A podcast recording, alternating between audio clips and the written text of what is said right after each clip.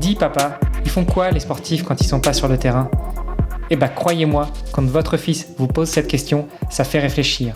Surtout quand on sait que pas mal d'entre eux jonglent avec un ou plusieurs jobs pour pouvoir joindre les deux bouts. Et j'ai réalisé que beaucoup d'entre nous se posent la même question.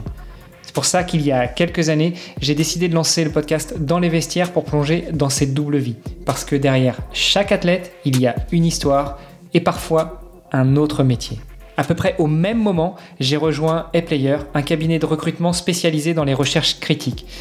Alors moi je suis recruteur tech et avec mon associé on aide les entreprises à trouver les perles rares mais on accompagne aussi les entités qui veulent définir ou redéfinir une politique de recrutement. Et je peux vous dire que des sportifs de haut niveau croisés au gré de nos chasses de candidats on en a vu un sacré paquet. Et oui, parce que encore une fois, vivre de son sport n'est pas si facile quand on n'est pas installé au plus haut des podiums depuis des années. Et encore, comme une marque bien installée, il faut y rester et se réinventer sans cesse. Du coup, à travers les histoires inspirantes de mes invités, je vous propose de découvrir comment on peut répondre à nos enfants qui se demandent encore ce que font toute la journée ces sportifs de haut niveau. Parce que oui, entre sport et entrepreneuriat, il y a beaucoup de points communs. Et avec les JO de Paris qui approchent, c'était le moment de redonner vie à ce podcast. Alors restez après l'épisode, je vous donne tous les détails sur notre invité et je vous invite à aller voir la page sur le site vestiaire.org pour pouvoir le soutenir dans ses projets. Allez, c'est parti pour un nouvel épisode. Salut les sportifs, c'est Armano et je suis très heureux de vous recevoir pour un nouvel épisode du podcast Dans les vestiaires. Au niveau de l'autre micro, euh, je reçois une sportive et en l'occurrence une judokate de 30 ans, originaire de la région Provence-Alpes-Côte d'Azur, de Toulon plus précisément, qui est actuellement 73e judokate mondiale. Je suis très heureux de recevoir Anne Fatoumata Mbairo. Bienvenue sur le podcast Dans les vestiaires. J'espère que tu vas bien aujourd'hui. Merci beaucoup. Oui, ça va très bien, merci. J'espère que toi aussi d'ailleurs. Tout va très bien. Anne, eh ben, je te propose de te tendre le micro et de me dire qui tu es. Dis-nous tout. Qui est Anne Bairo euh, J'ai 30 ans, je suis judoka. J'ai commencé le judo à l'âge de 5 ans par pur hasard. Issu d'une famille de sportifs, mes parents étaient euh, tous les deux basketteurs. Euh, mes sœurs handballeuses. Donc j'ai commencé par euh, le hand. Euh, si je dis pas de bêtises, à l'âge de 2 ans et demi, j'étais déjà sur les terrains de hand. Euh, donc par la suite, euh, j'ai fait du hand, j'ai fait de la danse, j'ai fait euh, aussi de la gym.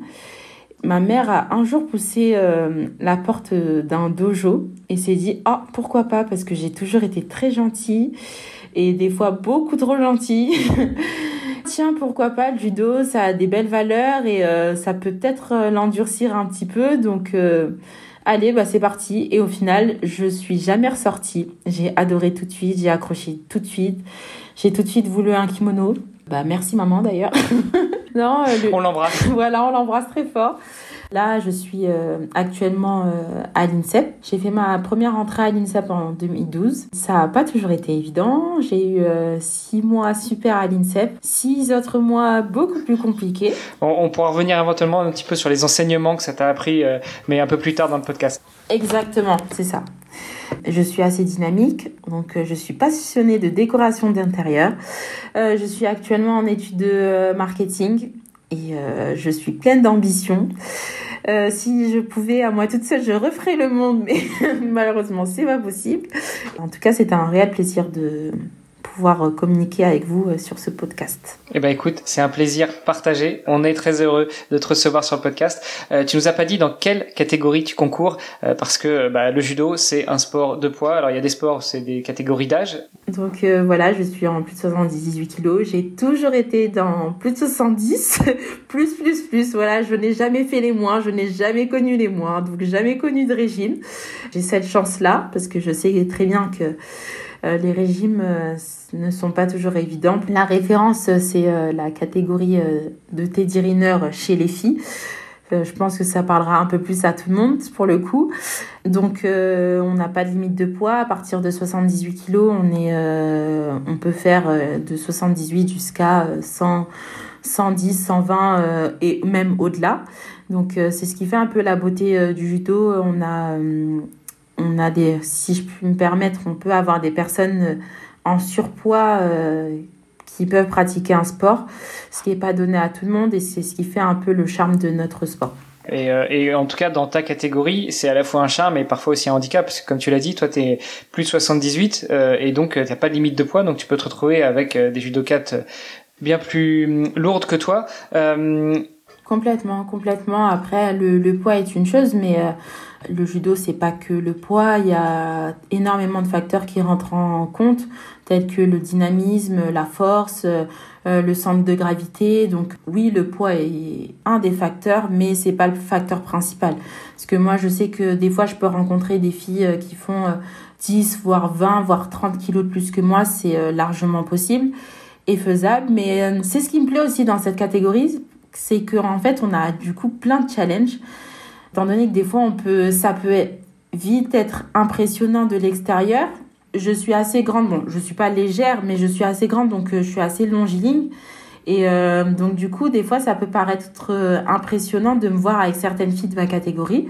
Mais non, moi, ça me ça ne me gêne pas et ça, ça ne me fait pas peur étant donné que déjà de 1 c'est ma catégorie et je me verrai pas dans une autre catégorie et euh, de deux, c'est euh, le petit challenge, le petit, euh, la petite adrénaline. Donc, et des fois, ça veut rien dire, hein, parce qu'on a tendance aussi à croire quand on connaît pas le judo que la personne la plus lourde va forcément gagner le combat, alors que pas du tout. Euh, ça peut se jouer d'un côté comme de l'autre. Précision euh, sur le judo et sur les combats. Euh, combien de temps dure un combat et quelle est la règle? Un combat dure 4 minutes. La règle est, est de gagner. non, pour être plus précise, la règle est de marquer soit Ippon, donc la valeur la plus haute, soit Wazari. On peut gagner un combat avec trois pénalités la non-combativité par exemple ou euh, ça peut être des actions dangereuses. Bon c'est pas c'est pas ce qu'on aime le plus mais malheureusement ça arrive quand même. Par exemple on n'a pas le droit de prendre les jambes donc ça peut être par rapport à ça. As commencé le judo à 5 ans et demi par hasard parce que maman avait poussé la porte d'un dojo et puis elle t'a dit allez vas-y ma chérie va voir comment ça se passe et finalement t'as accroché. Depuis que t'as 5 ans et demi j'imagine que t'as appris que tu as combattu, que tu as passé des ceintures, que tu as gagné. Donc parle-nous un petit peu de ton palmarès et puis du coup de tes objectifs. Je fais partie de ces personnes qui sont jamais satisfaites. Enfin, du moins en termes euh, sportifs. J'ai été euh, championne de France junior. En senior, euh, j'ai été deux fois deuxième au championnat de France. D'ailleurs, je suis vice-championne de France en titre. Deux fois vice-championne du monde par équipe. Et troisième au championnat d'Europe aussi par équipe trois fois finaliste en Grand Slam. Donc euh, au niveau des tournois, on a les, euh, les Grands Prix Grand Slam qui sont les tournois les plus euh, prestigieux, si je peux me permettre, dans le circuit international. Et deux fois médaillée de bronze en Grand Prix. J'ai été aussi championne d'Europe avec mon club, deux fois. Bon, écoute, en tout cas, c'est c'est super parce que euh, t'as as la banane, tu souris et puis euh, et puis on sent un petit peu de, de gêne aussi en même temps euh, sur la question du palmarès. Complètement. mais du coup, la question qui vient après, c'est quels sont tes objectifs? Parce que là, cet été, enfin l'été prochain à Paris, il y a une petite fête de campagne. Est-ce que ça fait partie de tes objectifs? Euh, Oui, cette petite fête de campagne, j'en ai entendu parler. Ça a l'air sympathique d'ailleurs. Ça donne envie. Euh, honnêtement, pour euh, tout vous dire, ça risque d'être compliqué étant donné que euh, on fonctionne par système de points et j'ai quand même fait mieux et au niveau de la course, ma catégorie a, si je puis me permettre, de bons morceaux. Continuer à me battre, forcément, cette petite fête de campagne est quand même en ligne de mire. Ça va, c'est loin d'être évident. Après le judo, comme le sport en général, est euh, rempli de challenges et rempli de d'imprévus. Donc, euh, on garde quand même euh, en ligne de mire cette petite fête de campagne. Justement, tiens, toi qui nous dis que tu sens que ça pourrait être un peu compliqué, on est en septembre 2023, donc les Jeux Olympiques de Paris sont prévus dans un peu moins d'un an. Est-ce que tu sais ce qu'il faut faire pour pouvoir se qualifier et pouvoir être présente en juillet 2024 à Paris? Oui, on a un système de ranking list environ deux ans avant l'échéance ultime, on va dire, euh, il y a une ranking list olympique qui se crée. Donc, euh, sinon, euh, on a une ranking list à l'année. Il faut être dans les 24 premiers mondiaux pour pouvoir accéder aux Jeux olympiques. Après, il y a des quotas continentaux La différence et un peu la, la chance, on va dire, d'avoir les jeux à la maison, c'est que, en fait, euh, on n'a pas besoin d'être euh, euh, ranké. En fait, on peut accéder aux jeux sur, uniquement sur les critères de la fédération et, et au bon vouloir de la fédération. Donc, on peut dire que tout est jouable. Et tu les connais, les critères de la fédération?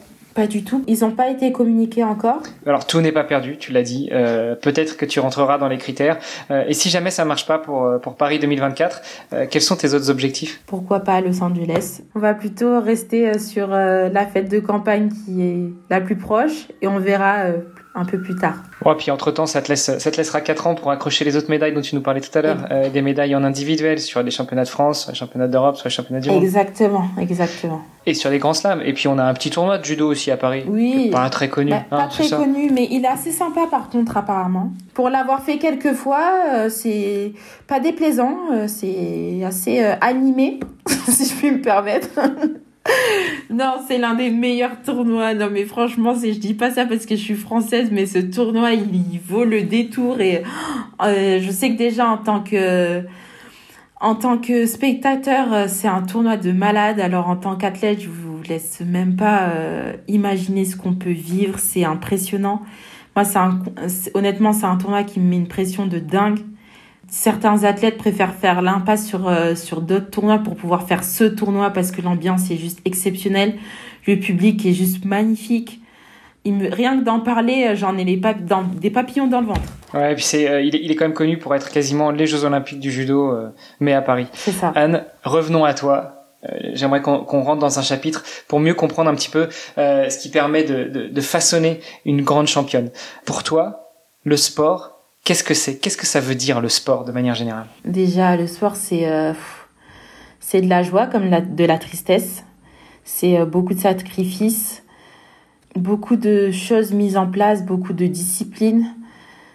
Euh, c'est beaucoup de rencontres. Le sport, c'est juste exceptionnel en fait, parce que surtout le... Bon, là, je parle essentiellement du sport de haut niveau, parce que c'est ce que je connais le plus.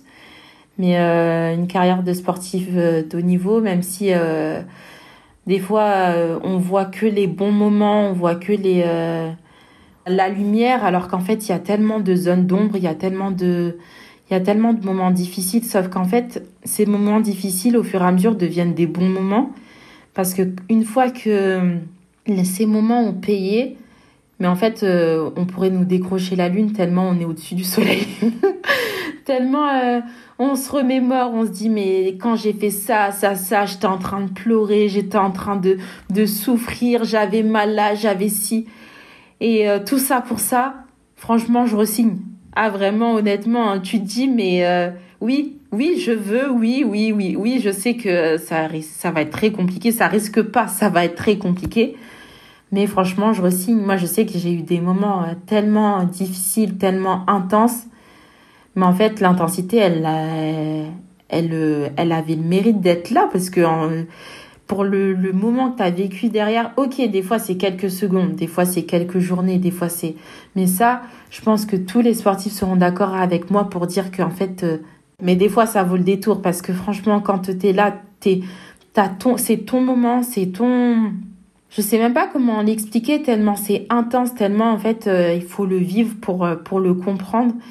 Et c'est des moments où tu te sens mais euh, intouchable. Euh, tu vas aller en compète, toutes les planètes sont alignées. Bon, ça arrive très rarement. Pour mais ça, arrive. Mais ça arrive. Et euh, bon, après, il y a d'autres personnes à qui ça arrive plus. Mais bon, pour ces personnes-là, c'est pas que les planètes sont alignées, c'est qu'elles ont fait le travail en amont et que c'est des personnes talentueuses. Je vais prendre l'exemple de bah, nos deux plus grands champions français. Clarissa Benenou chez les filles, qui est une collègue de club et Daisy Riner. Mais en fait, quand vous voyez tout le travail fourni derrière, ok, oui, c'est sûr que c'est des personnes talentueuses, c'est des personnes qui ont un physique hors norme et qui ont des qualités de base. Ça, on ne pourra pas leur enlever, ça, ok. Mais par contre, le travail est là derrière. T'as beau être talentueux, et ça, il y a énormément de sportifs qui ont essayé, hein, qui ont eu euh, euh, ben, le talent. Je vais aller euh, faire un petit tour vers l'INSEP. Oh, bah oui, l'INSEP, c'est cool, c'est pas mal. Mais après, une fois que tu arrives à l'INSEP, et tu vois toutes les, toutes les autres personnes talentueuses aussi, mais qui sont pas que talentueuses, qui sont des acharnées du travail, là tu te dis ok, d'accord, bon là, là euh, il y a un truc qu'on m'a pas dit, et euh, c'est pour ça que plein de personnes montent sur Paris et après redescendent vite ou c'est trop dur. Mais la difficulté est là. Mais par contre, euh, ce qu'il y a derrière, l'événement qu'il y a derrière, waouh! En fait, je comprends mieux. Vraiment, je comprends mieux pourquoi j'ai fait tout ça. Je comprends mieux ce qui m'a amené à faire tout ça. Et c'est des moments où tu sais qu'en tant que sportif, euh, des fois tu peux les vivre qu'une fois, des fois tu les vivras uniquement pendant ta carrière sportive. Et c'est des moments que tu retrouves que là, parce que c'est vraiment, c'est des moments tellement magiques, tellement intenses, tu peux pas les expliquer. Il faut juste les vivre. Écoute, euh, je crois qu'on n'aurait pas fait une meilleure définition du sport. Et surtout cette dernière phrase, c'est des moments tellement intenses euh, qu'il faut juste les vivre. Tu me disais tout à l'heure, et, et, même quand on a préparé cet épisode, que pour toi, le sport, bah, ça a commencé vers deux ans et demi sur les terrains de hand. Tu nous as dit que tes sœurs étaient des sportives de haut niveau aussi en hand, euh, mais vous avez quand même un, petit écart. Donc, euh, il y avait, il y avait peut-être l'attrait du sport, mais aussi euh, l'envie de faire comme les grandes. C'est ça, complètement. J'ai 8 et 9 ans d'écart avec mes sœurs. Donc, oui, quand je les voyais sur le terrain, forcément, moi aussi, j'avais envie de courir, j'avais envie de faire comme elles. Et puis je pense que tout simplement, chez moi, le sport, c'est dans les gènes, parce que bon, quand tu vois toute ma famille, c'est là. Après, euh, je pense aussi que c'est par rapport aux valeurs et ça te t'apprend tellement de choses, ça t'éduque, ça te ça t'inculque une, euh, une, discipline. Du coup, découvrir le judo à 5 ans, euh, ça veut dire quoi euh, On s'entraîne comment quand on a 5 ans au judo? Et, et qu'est-ce qui fait que de 5 ans, bah, tu arrives à, à 30 ans en étant sportif de haut niveau, toujours dans le judo? Des jeux ludiques, bien sûr, mais euh, des jeux, déjà, moi, ce qui m'amusait énormément, c'était d'avoir euh, le gros manteau, comme ma nièce l'appelle. Non, moi, ce qui me plaisait vraiment, c'était le, le, kimono, la, la petite veste, comme je disais à ma mère. Et après, euh, les, bah, le, le fait d'être en contact avec les autres enfants, de, de chahuter, mais euh, le contact, je pense, avec, euh, avec le sol, tellement de choses. En fait, quand on est petit, il y a tellement de, de choses à apprendre et au final t'accroches parce que c'est des choses que tu fais facilement et naturellement. Quand t'es petit, tu roules de partout, tu fais des galipettes, tu, tu, tu cours, tu vraiment c'est c'est aussi ce qui m'a plu dans le judo. C'était naturel et c'était euh, c'était tout simplement là. Du coup, 5 ans, tu commences à accrocher, tu commences à t'y mettre, tu tu t'entraînes quoi deux trois fois par semaine? C'était pas vraiment de l'entraînement, c'était plutôt du jeu dans un premier temps. On apprend les valeurs, on apprend à mettre son kimono, on apprend à nouer la ceinture. Et, à partir de quand ça commence à devenir un peu plus sérieux? Euh, Je pense que ça a commencé à devenir sérieux à partir de quand j'ai commencé les compétitions déjà. En fait, euh, dans mon club, on t'emmenait très vite à, la compétition. Donc moi, vu que j'ai toujours été la plus grande, la plus costaud, donc euh, on m'a rapidement mis avec les garçons. Et après, ce petit truc de te mettre avec les garçons, tu te dis, ah, mais c'est trop bien, en fait, j'arrive à les battre. donc, euh, très vite, tu te dis, ah, c'est trop bien. Après, donc, en plus, quand on est petit, forcément, les garçons, tu les bats, ils pleurent. Donc, ah, c'était le petit sourire narquois. Ah, ah, je t'ai battu. tu sais, la petite sadique. Horrible. non, mais du coup. Un peu taquine quand même, hein, je note, je note. Un petit peu beaucoup, hein, mais bon. Après, bon, il y avait des fois, forcément, tu prenais des grosses gamelles et les garçons, ils te, du coup, quand ils te chopaient, ils te massacraient bien et t'étais là, tu te disais, oh, mais je suis une fille. Ouais, ouais. Ça a commencé très jeune parce que j'avais fait de la compète assez rapidement. En plus, euh, étant donné que j'ai toujours eu un physique euh, hors norme comparé à mon âge, mes entraîneurs ont tout de suite dit, il y a possibilité qu'il y ait quelque chose, tu vois. Et au final, euh, bah, ça m'a, ça m'a amené à me pousser, à, à aller dans mes retranchements au fur et à mesure et au final euh, j'ai atterri en Pôle France. Bah là là le, le haut niveau débute. Euh, je m'entraînais déjà beaucoup plus à mon club. J'étais euh, sur une base, je crois, de 5 entraînements. Et moi, en fait, ce qui m'a plu aussi dans le judo, c'est les challenges. Depuis toujours, le fait de quitter papa-maman, c'était bizarre et à la fois, c'était plaisant. Et après, au final, tu te, tu te crées tout simplement parce que ben, t'apprends à, à plus te découvrir, donc après, il y avait des filles aussi de ma catégorie qui étaient plus fortes. Donc euh, pareil, nouveau challenge. Au début, je me faisais massacrer, mais dans tous les sens. Oh, c'était horrible. Mais au fur et à mesure, euh, étant donné que je suis assez tenace, j'arrivais à, m'installer un peu plus au niveau des mains, j'arrivais un peu plus à, la mettre en danger jusqu'au jour où j'arrive à la faire tomber. Et après, au fur et à mesure, ça devient de plus en plus plaisant. Tu te dis, ah là, on touche quand même au, niveau, euh, tu vois, ça m'attire. Jusqu'à ce qu'au final, tu fixes des objectifs. Je veux euh, réussir à faire tel podium, je veux réussir à gagner telle compète, je veux réussir à, atteindre ce niveau-là. Et au final, voilà, ben aujourd'hui, je suis là. J'ai commencé d'abord par faire des stages. Donc les stages sur l'IPSEP, ah, c'était pas mal. Ah oui, euh, c'est dur, mais je me fais massacrer, mais j'aime ça quand même. Et à ce moment-là, tu te dis, est-ce que tout va bien? Je suis normale Parce que bon, tu te fais massacrer, t'aimes bien ça, t'es es lessivé, mais t'aimes bien ça, tu bon, ok, bon, c'est pas grave. Bah, apparemment, c'est au niveau, donc on continue. Au fur et à mesure, tu gravites d'échelons et après, tu te dis, mais l'équipe de France, euh, ça a l'air pas mal aussi, tu vois. Et, au fur et à mesure, oh, tiens, l'international, oh, battre ces filles-là, oh. Et puis, voilà, euh, tu te prends en jeu. Si euh, tu vis des expériences plutôt uniques. Ce qui est dommage, surtout quand on est jeune, c'est qu'on se rend pas compte que l'expérience est unique. Et après, quand tu grandis, tu mûris, tu dis ouais bon là cet événement il est quand même important donc vis-le vis-le pleinement parce que tu le vis là, mais tu le vivras peut-être plus jamais dans ta vie. Et là, ça, c'est des réflexions que tu as au fur et à mesure, et ça te permet aussi de te transcender à certaines compétitions, et ça te permet de vivre les choses pleinement et de faire juste des choses juste exceptionnelles. Waouh Alors rappelle-nous, Pôle France, t'as quel âge plus ou moins et, euh, et, le fonctionnement un petit peu du Pôle France? Euh, bah, En fait déjà, de base, il y a Pôle Espoir, Pôle France. Moi, je suis directement rentrée en Pôle France. Parce que mes parents ne voulaient pas que j'aille en Pôle Espoir. Mes parents déjà étaient contre euh, à ce que je fasse du haut niveau parce que j'étais la petite dernière tout simplement ma, surtout ma mère elle voulait pas trop me lâcher quoi. Et en fait au bout d'un moment je vais pas laisser le choix et, je me suis imposée.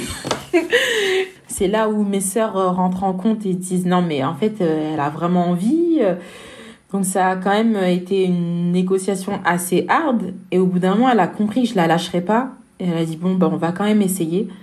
Et après, quand c'est moi qui disais non, je rentre à la maison, elle me dit, non, non, non, non, t'as voulu y aller, t'y restes.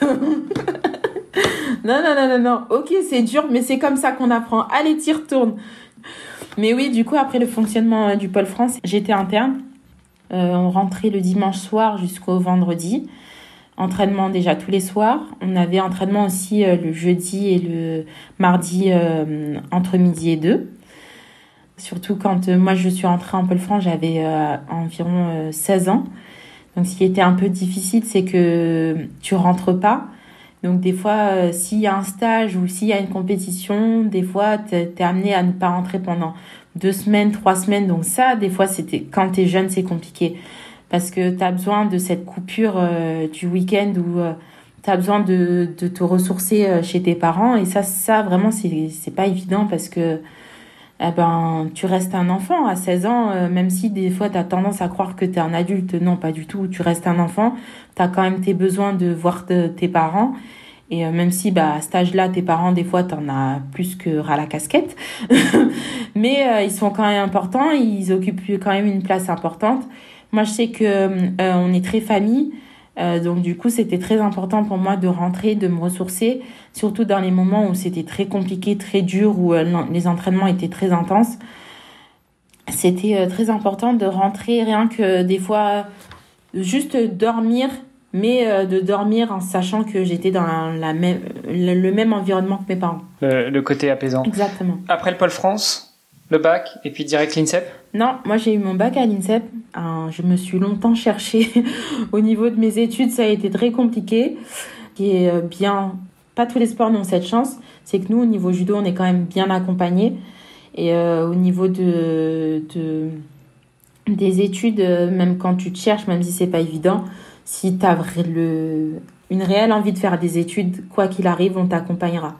Et encore plus quand tu es à l'INSEP. Alors là, quand tu es à l'INSEP, ça c'est royal parce que tu as des personnes euh, vraiment au top du top, hyper dévouées, hyper à l'écoute. D'ailleurs, euh, je les remercie. Euh, Laurence Mondel, par exemple.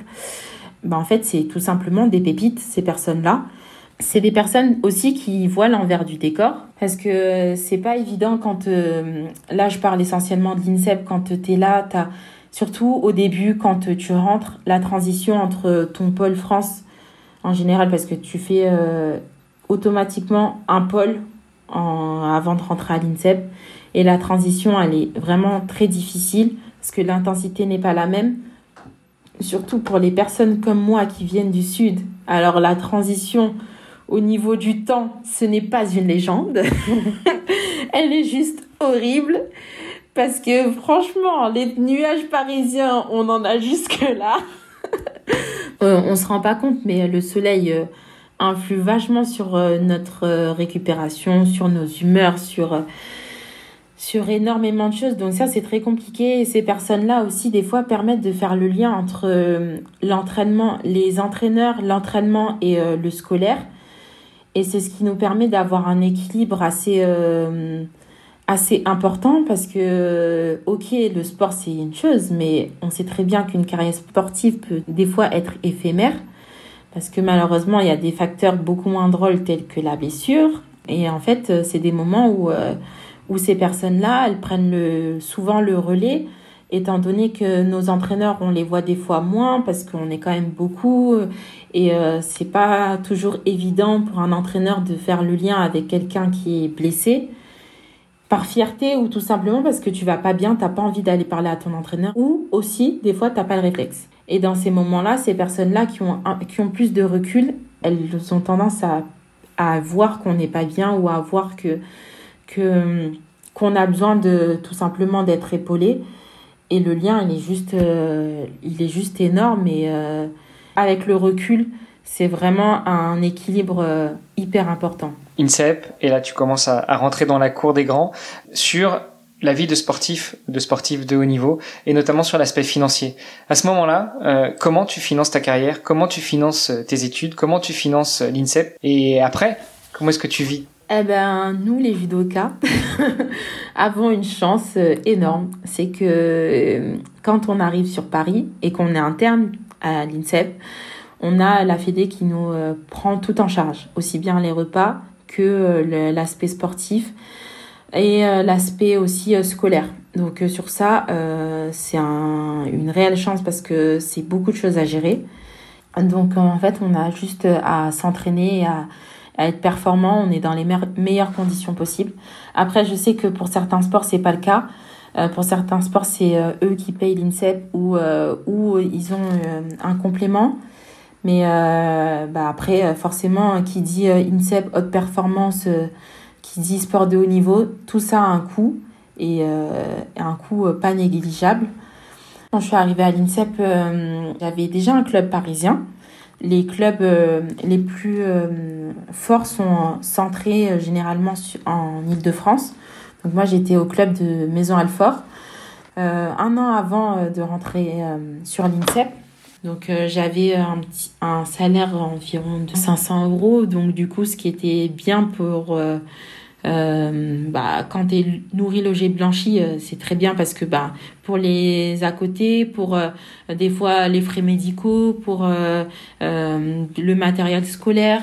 Donc voilà, et puis aussi tout, des fois pour se faire plaisir parce que c'est énormément important de se faire plaisir quand tu es athlète de haut niveau parce que c'est tellement dur, parce que c'est ce qui te réconforte des fois, surtout quand tu es loin de ta famille, loin de tes proches, pour ton équilibre, tout simplement. Les judokas, on a cette chance-là. Dans un premier temps, euh, quand on est interne, parce que bon, quand on est externe, forcément, tu as le coût de la vie parisienne et euh, là, par contre, tu dois te débrouiller.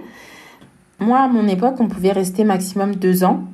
Et euh, deux ans, c'était très bien pour moi. C'était même un peu trop, honnêtement parce que j'ai eu euh, un petit souci qui fait que la vie à l'INSEP a été euh, un peu compliquée, voire très compliquée. Mais euh, ça m'a permis de me forger, ça m'a permis de voir les choses autrement, ça m'a permis de découvrir certaines facettes de mon caractère que je ne connaissais pas. Ça m'a permis aussi de me recentrer sur l'essentiel, sur ce qui m'avait amené sur Paris, donc le judo. Euh, ma carrière sportive et euh, ça m'a permis de, m'endurcir parce que je suis un petit peu fleur bleue des fois, un petit peu bisounours. Euh, c'est pour ouais, ça sera tout pour mon entrée à l'INSEP. Donc deux ans à l'INSEP, euh, après tu, tu fonctionnes en mode externe, euh, tu prends ton appart sur Paris, et là, comme tu disais, bah, une fois que tu es externe, le coût de la vie, et en l'occurrence parisienne, te rattrape. Comment est-ce que tu vis, du coup, depuis ces, euh, ces dix ans où, euh, où tu es sportif de haut niveau, mais que bah, tu, dois, tu dois assumer tes charges quotidiennes? Moi, j'ai eu la chance de performer assez rapidement. Donc du coup, ce qui fait que forcément au niveau des clubs, j'ai eu un salaire euh, assez rapidement, ce qui est malheureusement pas le cas de tout le monde, parce que ben, performer, on sait très bien que c'est loin d'être évident. Je ne suis pas issue d'une famille euh, dont les parents pouvaient se permettre de, de m'aider financièrement, donc j'ai toujours euh, dû me débrouiller de la meilleure des manières. Et puis aussi par orgueil, je ne voulais pas demander d'aide à mes parents. je voulais plutôt, moi, leur faire plaisir, moi, les aider plutôt que l'inverse. Même si des fois, ben, hein, t'as pas le choix, hein, t'es obligé de les appeler et de dire bah, Allô, j'ai pas le choix, papa, maman. Alors qu'en fait, on te dit Mais euh, vas-y, euh, demande, mais si t'as besoin. Alors que. Et toi, t'es Non, non, non, c'est bon, t'inquiète. Je mange des pâtes depuis euh, un mois, mais tout va bien. non, mais après, euh, trêve de plaisanterie, euh, bah, des fois, ça m'est déjà arrivé où tu vois que ton salaire, il passe dans les factures et que derrière, euh, pour manger, il te reste une petite centaine d'euros. Tu te dis, ok, bon. Bon, bah, ce mois-ci, ça va être compliqué. Bah, on va s'abonner aux pâtes. J'adore les pâtes. Hein. J'imagine que qu'effectivement c'est pas c'est pas la panacée tous les jours. Est-ce que euh, tu arrives quand même à être soutenu alors au-delà des, des, euh, des clubs mais par des partenaires, par des sponsors qui croient en toi, qui croient dans le projet? Euh, Non, euh, honnêtement, j'ai jamais eu cette chance-là. Après au niveau des démarches, c'est assez compliqué parce que on n'est pas forcément renseigné sur sur les démarches à suivre pour pour tout simplement avoir de l'aide financière. J'avoue que des fois, ça m'aurait bien aidé. Parce que c'est un stress supplémentaire quand même. Et au niveau de la performance, moins tu as de stress, plus tu es performant. Ça, on va pas se, on va pas se le cacher. Surtout quand, euh, quand tu es plus jeune et que une fois de plus, euh, tu apprends la vie. Et puis en vrai, tu n'arrêtes jamais d'apprendre. Mais le sport, surtout de haut niveau, bah, c'est beaucoup de surprises qui sont souvent bonnes et puis aussi parfois d'autres qui sont moins bonnes. Je pense notamment à la blessure. Comment est-ce que tu appréhendes une blessure dans une carrière? Qu'est-ce que ça fait justement dans le soutien que tu peux avoir des partenaires, de l'INSEP, euh, d'un pôle, euh, d'un pôle France, euh, d'une équipe de France ou autre? Euh, T'appréhendes jamais une blessure. Une blessure, c'est toujours difficile, c'est toujours un coup dur. La blessure, elle n'arrive jamais au bon moment. Parce que bah, forcément, t'arrêter de t'entraîner, c'est toujours très compliqué on a cette chance-là d'être euh, bien accompagné, mais pour certaines personnes, euh, tu te blesses, tu n'as plus de salaire. Donc euh, c'est loin d'être évident. C'est un stress énorme déjà que tu stresses parce que tu te dis quand est-ce que je vais revenir? Est-ce que je vais bien revenir? Est-ce que je vais revenir au top de ma forme? Ça, je pense qu'on est tous pareils. Dès que tu es blessé, tu deviens insupportable. Tu deviens insupportable parce que tu n'as pas ta charge d'entraînement, tu es stressé tu deviens irritable parce que tu vois les autres faire. Par exemple, moi j'ai été blessée là euh, en 2021. Très compliqué parce que je me suis euh, euh, rompu complètement un ligament du poignet, donc le ligament scapho-lunaire. Et j'ai eu quelques os du poignet qui ont été déplacés. Donc déjà, j'avais atrocement mal. Ça a été horrible. Je me suis fait opérer. Euh, donc euh, deux semaines après la blessure, j'ai eu des broches. J'ai eu trois broches. Des broches dans le poignet, déjà, c'est horrible parce que il euh, n'y a pas beaucoup de muscles. Au niveau des os, c'était très compliqué. J'avais, j'ai eu six, six, semaines de broches, six semaines de douleurs atroces ou six semaines où j'étais complètement shootée par les médicaments parce que sinon je tenais pas. je délirais. C'était j'ai eu d'autres grosses blessures, mais c'était la première blessure qui nécessitait une opération. Et franchement, si c'était à refaire, je le referais pas. c'était horrible. Non, vraiment, c'était trop dur. C'était, je me disais, mais en fait, euh, je vais jamais revenir, tout simplement. Euh, manque de peau, j'ai euh, le, ma blessure est une blessure assez rare. Donc les médecins ne savaient pas comment euh, m'orienter au niveau de, au niveau du timing. Donc ça c'était hyper stressant. Je me suis fait opérer, on a enlevé les broches, donc derrière Normalement, au niveau mobilité, je devais être beaucoup plus flex, tout ça. mon poignet, c'était un bout de bois. Donc, je voyais les, les kinés et les, les médecins qui voulaient pas m'inquiéter, mais je voyais à leur tête qu'il y avait quelque chose qui n'allait pas. En plus, moi, je, je suis assez euh, tenace, donc je, je, les harcelais. Mais qu'est-ce qui se passe? Mais qu'est-ce qui se passe Non, non, t'inquiète, ça va, ça va, ça va. Et en fait, chose qu'ils m'ont dit bien après ma reprise, c'est que ils pensaient pas que je pouvais reprendre le judo. Donc ils se disaient, mais en fait, euh, on va pas lui dire parce qu'on va tout, tout mettre en œuvre. Et c'est là où tu dis que vraiment on est très bien entouré à l'INSEP parce qu'on a des médecins hors normes et des euh, kinés hors normes. Parce que sinon, en fait, euh, une personne lambda euh, ou une personne moins bien accompagnée, elle n'aurait pas pu refaire de sport. Et c'est dans ces moments-là que tu te dis, mais j'ai énormément de chance parce que là, pour le coup, j'aurais arrêté le judo, ma vie, elle se serait arrêtée aussi. Parce que j'étais tout simplement pas prête. Quand tu es prêt à arrêter, c'est une chose. Mais quand tu n'es pas prêt à arrêter, il y a certaines personnes qui s'en remettent pas tout simplement. Pour illustrer, euh, c'est vrai qu'une simple fracture de fatigue, quand tu n'es pas dans une structure comme l'INSEP, finalement tu as le droit d'attendre 4 semaines pour passer la radio, et puis 4 semaines de plus pour passer une scintigraphie, et puis 6 semaines de plus pour passer un IRM, et puis au final tu vois le, planning qui défile, qui défile, qui défile, tu deviens fou. Donc, euh, et ça c'est sans être sportif de haut niveau. Donc je me mets à ta place, ça doit vraiment pas être facile. Bon malgré tout, la blessure elle est derrière, t'es revenu par la plus belle des manières en étant euh, justement vice-championne de France lors d'un de, tes derniers combats. On croise les doigts pour toi pour que euh, Paris 2024, tu obtiennes ta qualif et puis que tu puisses aller euh, jouer sur les tatamis avec les plus grands. Aujourd'hui, tu as 30 ans. Qu'est-ce que le sport de haut niveau t'a appris? Bah, Tout simplement, euh, tout appris. Sans sport de haut niveau, je ne serais pas la personne que je suis aujourd'hui, tout simplement.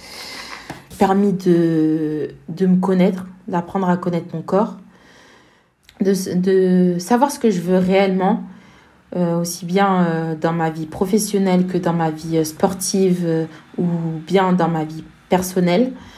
le sport t'apprend la détermination, la, la discipline. Et le sport te fait encore une fois vivre de super expériences. En fait, les difficultés que j'ai pu rencontrer dans le sport ont fait que je suis celle que je suis aujourd'hui et m'ont permis d'apprendre énormément. Alors que je pense que sans, sans le sport, je serais toujours euh, dans ma petite carapace comme je l'étais avant, avant de commencer le judo surtout. Euh, J'étais toute timide euh, pour vous dire, je n'osais même pas regarder les gens dans les yeux. Et alors que là, aujourd'hui, je suis capable de m'affirmer, je suis capable de regarder quelqu'un dans les yeux, je suis capable de dire non, ça me plaît pas. je suis capable de te dire oui avec un grand sourire. Chose que je pense, le sport m'a appris et euh, le sport euh, m'a appris aussi à avoir ce petit grain de folie. Oui, parce qu'on j'en ai pas encore parlé de ce petit grain de folie. ce petit grain de folie qui fait que tu peux te surpasser, qui fait que tu peux euh, soulever des montagnes. Et aussi ce petit grain de folie qui fait que quand tu souffres, tu dis, bof, non, non, c'est dans la tête, tout simplement. Et euh, non, le sport, c'est des valeurs juste énormes. Et euh, je sais que moi, plus tard, bah, j'aimerais bien être maman et je sais que mes enfants feront automatiquement du sport comme moi j'ai pu le faire. Ça, c'est une évidence. Tu te souviens de la petite euh, Anne Fatoumata Mbairo de 5 ans, quand maman pousse la porte du dojo Si tu pouvais être là à ce moment-là, qu'est-ce que tu dirais à la petite Anne? Oh, je dirais plein de belles choses. je lui dirais, ben, fais-toi plaisir ne te prends pas la tête. Vis tous les moments euh, pleinement. Sois fier de celle que tu es, celle que tu reflètes. Aime ta vie, aime ta vie, aime les gens. Vraiment. Euh, donc euh, merci, merci d'avoir euh, passé cette, cette heure avec nous. merci aussi d'avoir partagé certains moments qui n'étaient pas forcément faciles. tu me disais tout à l'heure que t'en parlais pas trop. tu commençais un petit peu à, à, accepter notamment certains événements qui sont passés à l'INSEP et je te remercie pour ça et je te remercie aussi pour notre audience qui bah, qui aura pu partager ces moments-là avec toi. Anne, si on veut te suivre, si on veut te soutenir en dehors du site qu'on va mettre à disposition sur le site des vestiaires pour pouvoir participer à une de fonds pour les gens qui veulent te soutenir dans ta progression et, euh, pour euh, t'aider à financer ta carrière, euh, où est-ce qu'on peut rentrer en contact avec toi? Bah déjà merci. Déjà merci pour de m'avoir donné la parole. C'était un réel plaisir. J'ai adoré partager ce moment. C'était une grande première et si c'était à refaire je le referai et j'espère avoir l'occasion de le refaire. Pouvez me suivre sur mes réseaux, sur, je suis sur Instagram.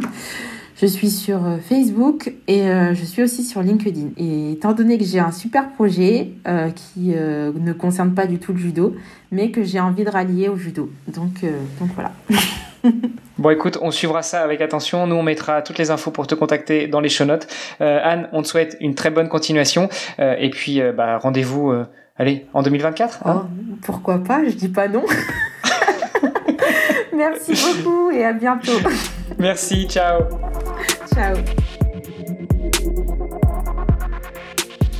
Alors, ça vous a plu cet épisode? Venez nous raconter tout ça sur les réseaux sociaux du podcast. Tous les liens sont dans les notes de l'épisode. Et n'oubliez pas de visiter vestiaire.org slash Anne pour en savoir encore plus sur notre invité du jour, Anne Fatoumata Mbairo, et nous aider à la soutenir financièrement dans ce magnifique projet sportif.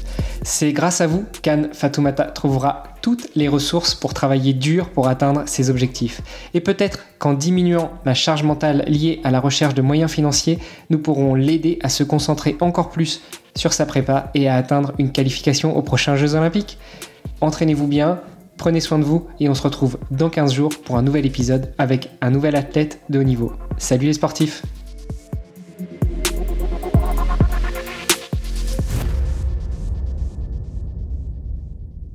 Et comme elle a compris. Euh, maman, viens là, il faut que je te parle. Un petit coup de hippon, bim, voilà, c'est bon, t'as compris. Alors maintenant, je peux y aller Non, pas maman. non, maman, c'est juste une clé de bras. c'est elle qui me l'a fait, oui. Donc encore une fois, on embrasse maman. encore une fois, on embrasse maman.